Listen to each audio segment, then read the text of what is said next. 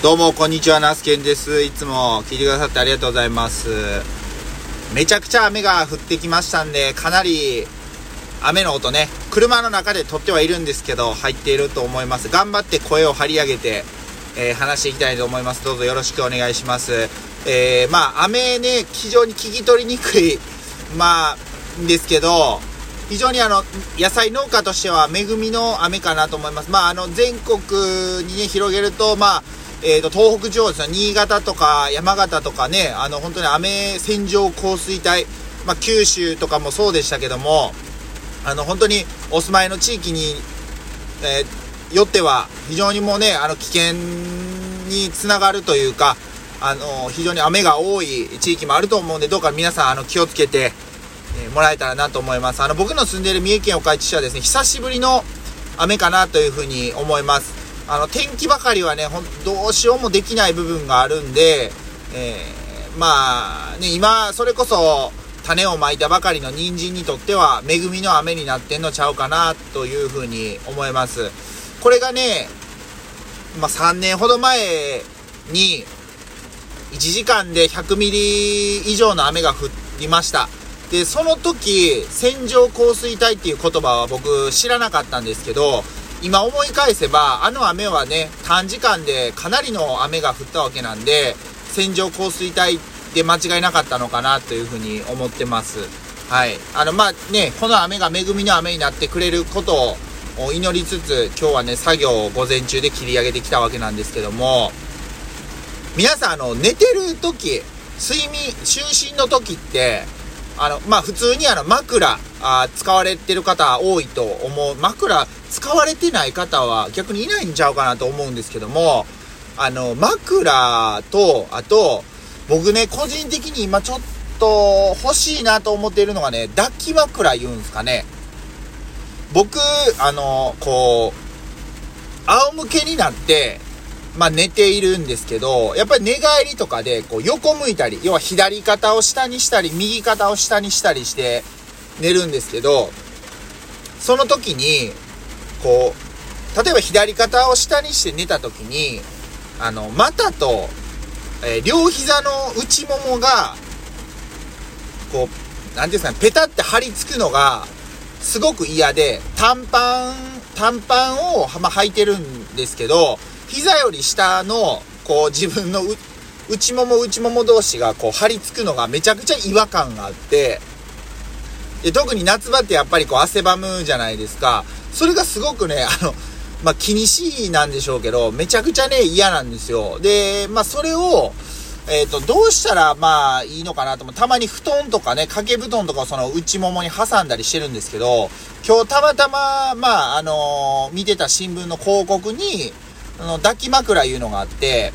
あの、よくですね、僕、前、会社勤めしてた時に、えー、っと、まあ、赤ちゃん出産前の、まあ、そのお、お家の方がいて、その方が、やっぱりその、言うてもお腹が大きくなるんで、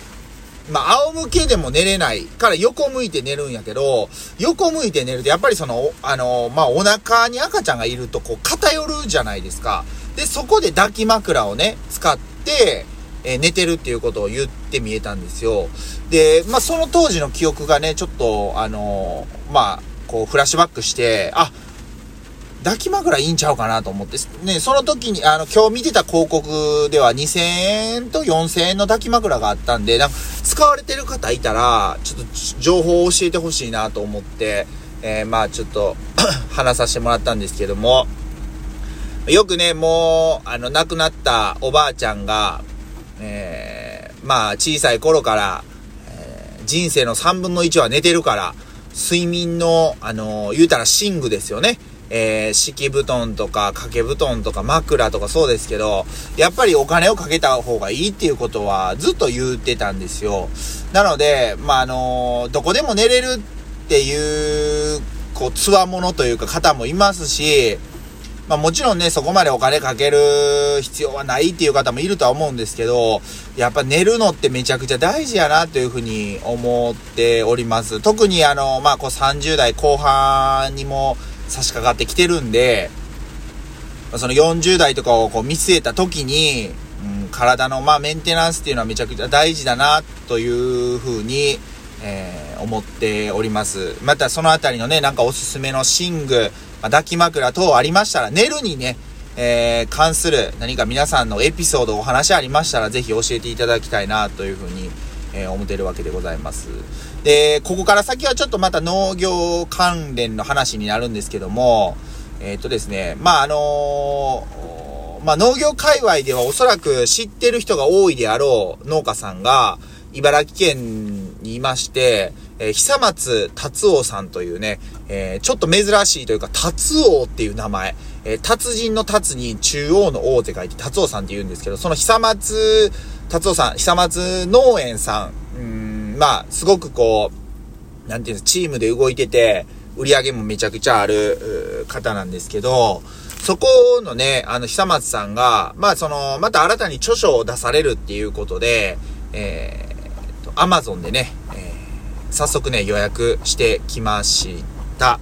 はい、してきましたとかしました。あの、内容としては、まあ、久松さんご自身は、まあ、あの、小さくて強い農業をするっていう、まあ、名のもとに、小さくって言っても、多分売上高ですると多分3000万、4000万なんで、まあ、僕からしてみたら、めちゃくちゃね、あの、小さくないだろうっていうふうに思うんですけど、僕はね、当面の目標がやっぱ1000万なんで、全然そこからしてみても規模感っていうのはまた違うんですけど、久松さん自身の考え方はすごくこう、なんて言うんですかね、まあ、あのまあ、農業、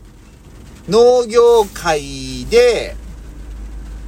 いわゆるこう、グレーというか、こう、うやむやにされている部分っていうのに、まあ、自身、ご自身が実際経験することによって、やっぱりここはこうじゃないかっていうね、ふうに感じたこととかを自分自身の経験とか、あの、からをもとに、いろいろ話をしてくれているので、めちゃくちゃこう、言葉にこう、親近感が湧くと言いますか、めちゃくちゃ勉強になるんです。まあ、多分、農業やってない人でも、うん、すごくこう、面白く読んでもらえれる著書になるんじゃないのかなと思います。で、その久松さんがまあ新しい著書を出されるっていうことで、えまあね、昨今の、いろいろまあね、その、ちなみに久松さんご自身はね、有機農業をされています。けど別に、あのー、なんて言うんですかね、有機農業がしたい、有機農業が安全で、安全かって言われると別にそうではなくって、まあ、あのー、なんて言うんですかね、まあ、有機農家の中でもちょっと異質な存在なんですよね。うん。まあ、あの、とにかくあんまり詳しいことを、言うのもちょっとあれなんで、まあ、この情報はこの辺りにしといて、まあ、その本を、まあ、予約しましたということでございます。あとね、もう一つね、あの、本では予約してるんですけど、まあ、よく僕その深夜ラジオ、えー、オールナイトニッポンですね、を聞いてるんですけど、オールナイトニッポンの、まあ、あの、放送作家さんとかが、あまあ、その、にインタビューを当てた、えー、オールナイトニッポンの何やったかなうん、なんかね、あるんですよ。で、それも予約しました。今、アマゾンで多分ね、オールナイトニッポンって言ったら多分その予約、注文っていう形のね、あのー、で出てくると思うんですけど、その本をね、えー、予約注文しました。やっぱりその、まあ、芸人さんとか、その、いわゆる番組 MC とか、表に、えー、出てくるような人ではなくって、どちらかというと裏方の人たちに、こう、スポットライトを当てた内容になっているんですけど、うん。まあ、あの、自分一人で仕事してると、自分一人が主役にもならないといけないし、脇役にならないといけないし、裏方にも徹さないといけない。一人で何役もまこなすわけなんですけども、やっぱそうじゃなくって、まあ例えば自分、まあ、これは家族で農業をやってる僕でもそうなんですけど、まあ表に寝る人間が僕だったら、やっぱりその裏方である、まあその僕の妻とか、えー、父、母とかが、裏方って言うてますけど、その人たちも気持ちよく仕事できるように、いろんなこう、工夫をしていく必要があると。だからまあ一つのチームなわけですよ。はい。でそういうね、必要があるわけなんで、なんかこう、通ずる部分もあるじゃ、あるんじゃないのかなと、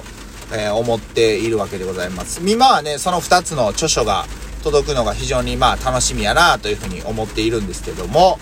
まあこんな感じです。ございますかね？はい。まあ、今日はまた昼から、あまあ、ちょっとお休みということで、まあ、昼寝をしようか、あちょっとまあ、えー、ネットフリックス的なのを見ようか、まあ、いろいろ悩んでいるわけなんですけども、えー、無駄なね、ちょっと時間をたまには過ごしたいなというふうに思っているわけでございます。はい。まあ皆さんもね、あの本当にまあ雨、局所的にね、たくさん雨降っているところもあるんで、え、どうかね、気をつけて、えー、過ごしていただければなと思います。はい。今日はこの辺りで終わりたいと思います。えー、以上、ナスケンがお届けしました。最後まで聞いてくださってありがとうございます。ほなまた